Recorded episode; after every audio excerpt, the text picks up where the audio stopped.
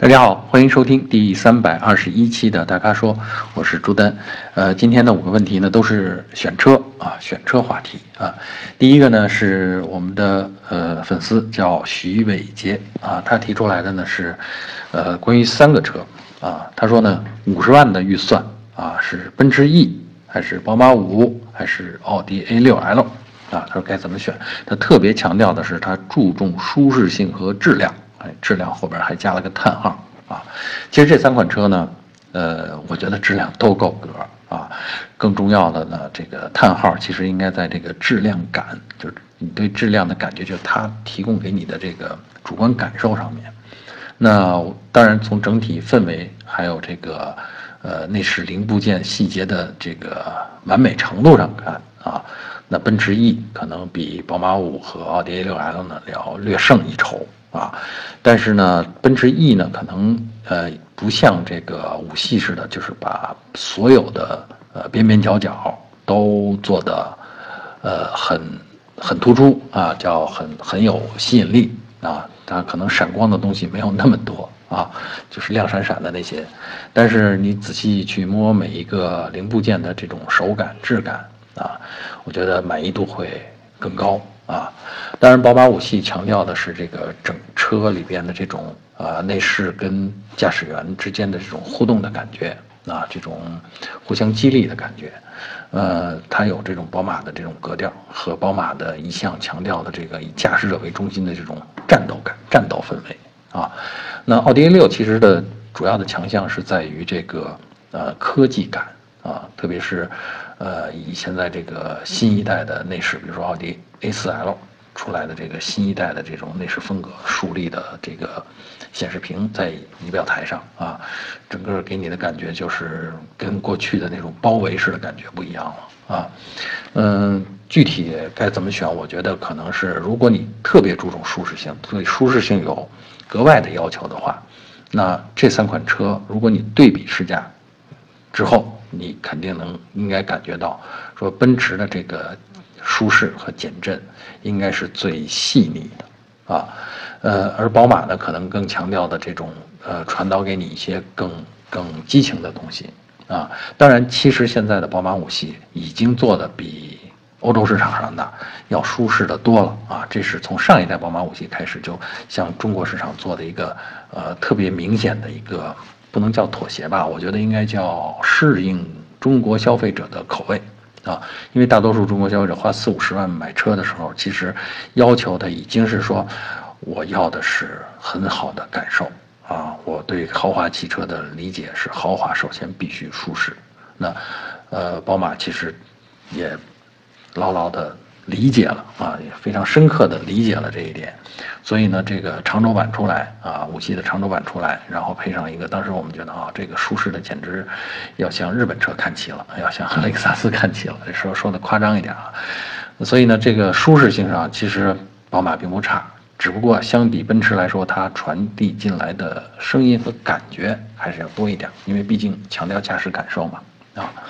奥迪呢，其实是大家认为普遍认为的这个。也是公务车或者是行政级轿车，啊，它的特点呢也是说把前座、后座，尤其是后座啊，照顾的很周到啊，空间、视野、座椅的软硬程度啊，但是这个行驶起来的感觉、减震的感觉，其实我觉得离奔驰还是有一点点差距啊。这还有这个机件的操控的感觉，比如说刹车和油门踩下去以后，整车的动力反应或车身姿态的变化。这个如果你拿奔驰跟奥迪做个对比的话，你就会觉得奔驰的这种感觉做的会更矜持一点啊，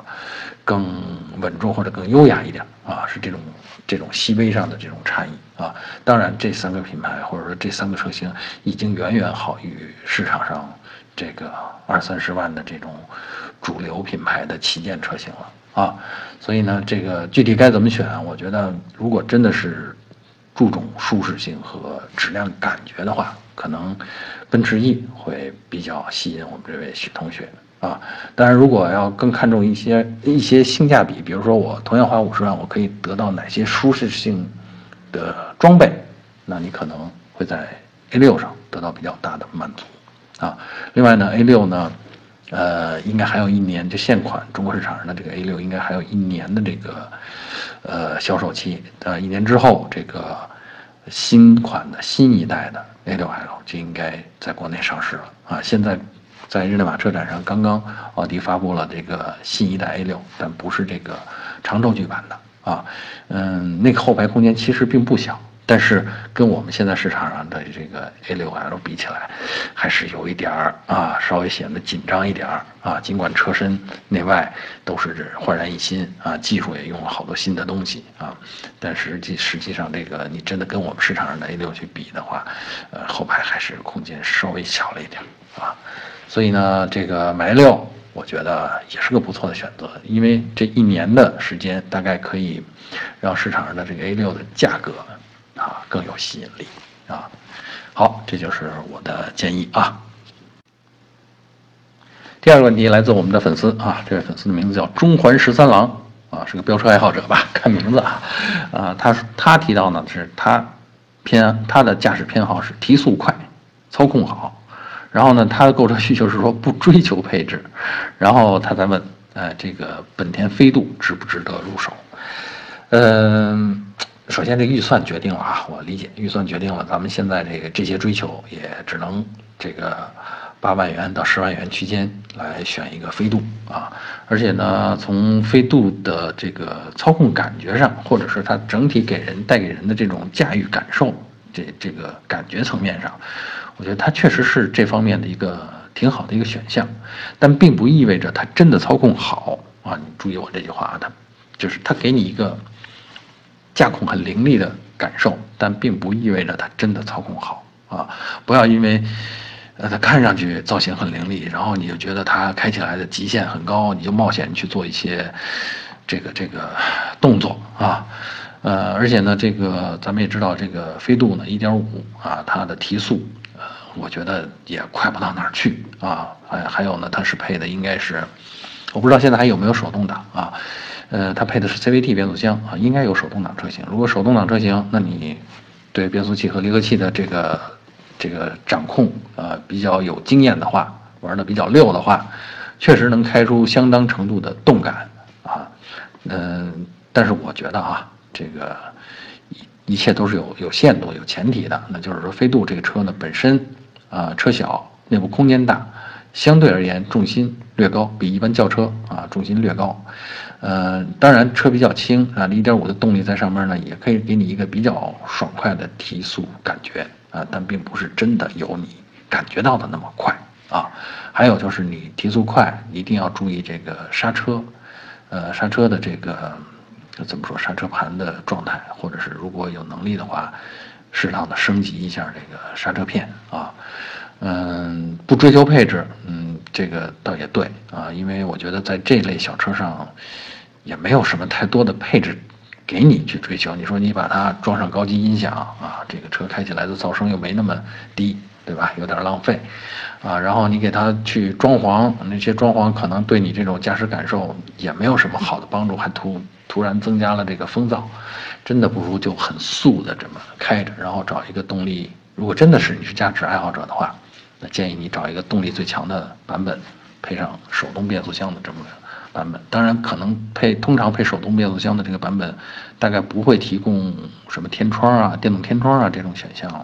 啊，有些空调啊什么的也都就直接就手动的了啊。嗯，我觉得它还是值得入手的，开起来在七八万或者说在八万左右这个价位上，还是挺带感的啊，一辆小车啊。但是切记啊，轮胎，呃，你我希望你换的宽一点啊。这样保证刹车的性能，另外呢，车的重心确实比轿车略高，我再提醒一遍，所以开起来真的别太疯狂啊！啊，第三个问题回答我们粉丝杰森啊，他的问题呢是广汽传祺的 GA 六啊，他问这款车怎么样，值得入手吗？我看了一下 GA 六现在的行情大概是十万出头。啊 G A 六呢，好像配的发动机呢是从 1.5T、1.6T 到 1.8T 都有啊，然后配的是双离合器的变速箱啊。这个双离合器呢，其实没有没有没有太大的问题，就是这个开起来顺畅感一般吧啊。我觉得嗯，肯定比手动变速箱要顺畅，但是没有达到一般的 AT 变速箱，就液力变矩器变速箱那么顺畅，尤其是低速的时候啊。但是，呃，具体说到这款车，我觉得它变速箱还是反馈大家的反馈还是中规中矩啊，没有太大的毛病啊。嗯，这款车其实是一个中级轿车啊，这个轴距两米七还多一点，两米七二吧大概，然后车长呢是四米八左右，宽度好像是。一米八三啊，大概是这个范围，就是这是一个典型的，在咱们呃这个生活当中你能看到，这是一个中级轿车的身段啊。这样的一个车呢，就是家用，呃，然后呢能够出席一些也比较有面子吧。这么说，出席活动可能有点说的太高了啊，就是开起来不会不会让人觉得没面子啊。然后呢，这个实用性也不低。嗯，剩下的事儿呢，就是这个车的内饰做工，车的这个，呃，比如说后排舒适不舒适啊，这些呢，其实，在十万价位上，大家都差的不太多。而广汽传祺呢，呃，G 六呢，它在这些车当中呢，它胜在这个，呃，零部件的这个品控啊比较靠谱啊，所以呢，不会出现这种太多的。啊，什么异响啦、气味啦、脆弱啦这些东西，所以我觉得这个车呢，在这个价位上其实是值得入手的啊。当然，呃，前提是你比较欣赏它的这个外观和内饰啊。如果觉得外观或者内饰不太吸引你的话，那就算了啊。呃，第四个问题回答我们粉丝啊，这位粉丝名字叫“给你温暖的阳光”。嗯，阳光同学在问的是，预算十四万到十六万之间，听很精确啊。他说这个价位之间，让我们帮助他推荐一款性价比高的家用车。听到家用车这这三个字儿，再加上前面十四到十六，哎，我这脑子里边还瞬间还就反映出来了几个车型，那大家可以听一下啊。呃，途安啊，上汽大众的途安啊，不过这个十六万大大概刚刚够。这个摸到这个入门的车型，可能就是个手动挡。当然，如果经销商现在有一些优惠的话，我估计摸到自动挡也够得着啊。但是呢，就可能就不要追求什么天窗啦、什么什么加热啦、什么这样的高配了啊。其实家用车呢，我我以以前也一直说这个，让常用的功能好用，这就是花钱花的值的地方啊。那如果你觉得这个途安如果只是买到入门的话，嗯。可以对空间稍微放弃一点，买一个途安的这个小弟弟，叫嘉旅啊，这个是一汽大众的产品，高尔夫嘉旅。嘉旅其实只比途安短了一点点，内部车身的高度，就是尤其是车内空间的高度，其实没差多少啊。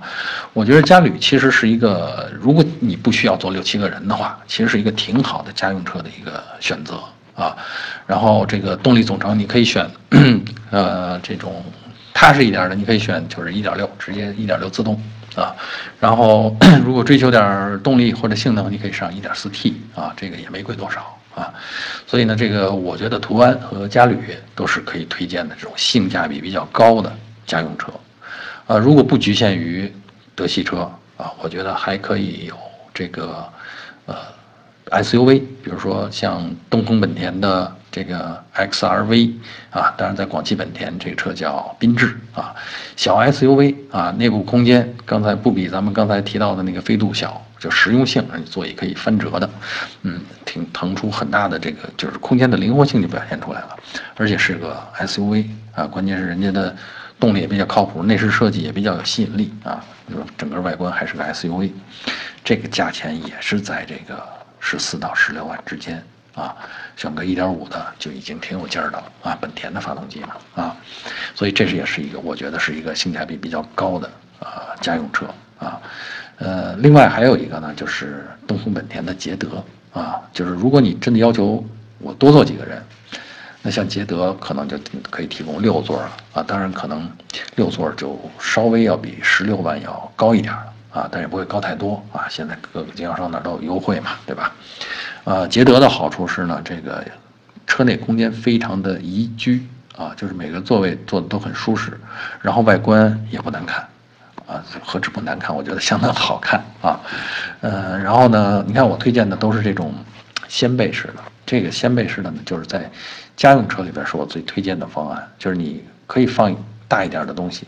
啊，稍微高一点也没关系，啊，这个，呃，或者是不精心码放就往里堆也没关系，啊，然后 还有就是，呃，车的后座是可以折叠的，这样就是你的装载是非常灵活的，啊，所以我觉得这个是家用车里边空间，是是最体现实用性的地方，啊。嗯，然后还有一个啊，就如果这几个还是不太满意的话，我觉得其实，啊，明锐，明锐，斯柯达明锐的也是一个性价比比较好的车。除了明锐现在有旅行版之外，明锐本身的轿车版也是这种掀背式的设计啊。那这个呢，就大家可以自己选一下。我觉得明锐的旅行版是是值得推荐的一个性价比比较高的一个家用车啊。所以刚才咱们推荐了途安、嘉旅啊，东风本田的。XRV 啊，广汽的缤智，广汽本田的缤智，还有东风本田的捷德，啊，还有明锐的呃轿车或者是旅行车，你看不少了，都符合这个十四万到十六万这个区间啊，而且呢，这确实是我心目当中性价比很高，然后车又很靠谱的这种家用车啊。啊，最后一个问题啊，最后一个问题，粉丝名字也很独特，就留了一个字母大写的 L。啊，L 同学问我们十万元左右的车，朗逸值得买吗？啊，这个话题就是这太值得买了。朗逸每个月生产两万辆到三万辆都卖出去了，每个月生产两万辆到三万辆啊，同学们。所以说有很多人在买朗逸啊，就是我是觉得就是像这种朗逸现在的角色，大概相当于二十年前捷达的角色，或者是十十几年前捷达的角色，就是一个国民车吧。大家觉得。需要有个车的时候，又不希望为它太费心的时候，买个朗逸肯定没错啊！而且朗逸呢也不会辜负你的期望，呃，为什么这么说呢？大家看，很多汽车租赁公司啊提供的这个紧凑级车，其实主力他们的主力就是朗逸，这个车就是一个用起来呃比较省心啊。你想租赁公司嘛？他要是弄个车三天两头出问题的话，他岂不是赔了？啊，另外呢，这个就是各种各样的人可能看到这个，他满意度也都高。租赁公司的这个客户，那天南海北哪儿都有。大家对车的用求需求就是，尤其是这个级别、这个价位的车的需求就是代步，啊，所以呢，从这上面讲，就是这是一个旁证，告诉你这车其实性价比挺高的啊，嗯，不会没有什么太大的毛病，没有什么太大的槽点。啊，而且朗逸这车呢是上汽大众的啊，是这个也是这个整个的体系很完善的，质品控体系很完善，而且这个质量口碑也不错啊，所以我觉得这个朗逸，如果你就是要解决个代步的问题的话，十万元买个朗逸还是挺靠谱的啊。好，以上呢就是本期大咖说的全部问题，希望大家继续在我们的公众号上提问啊。如果您想了解更多的汽车资讯，还有导购的信息，请持续关注我们的公众号，还有车评网。我们下期节目再见。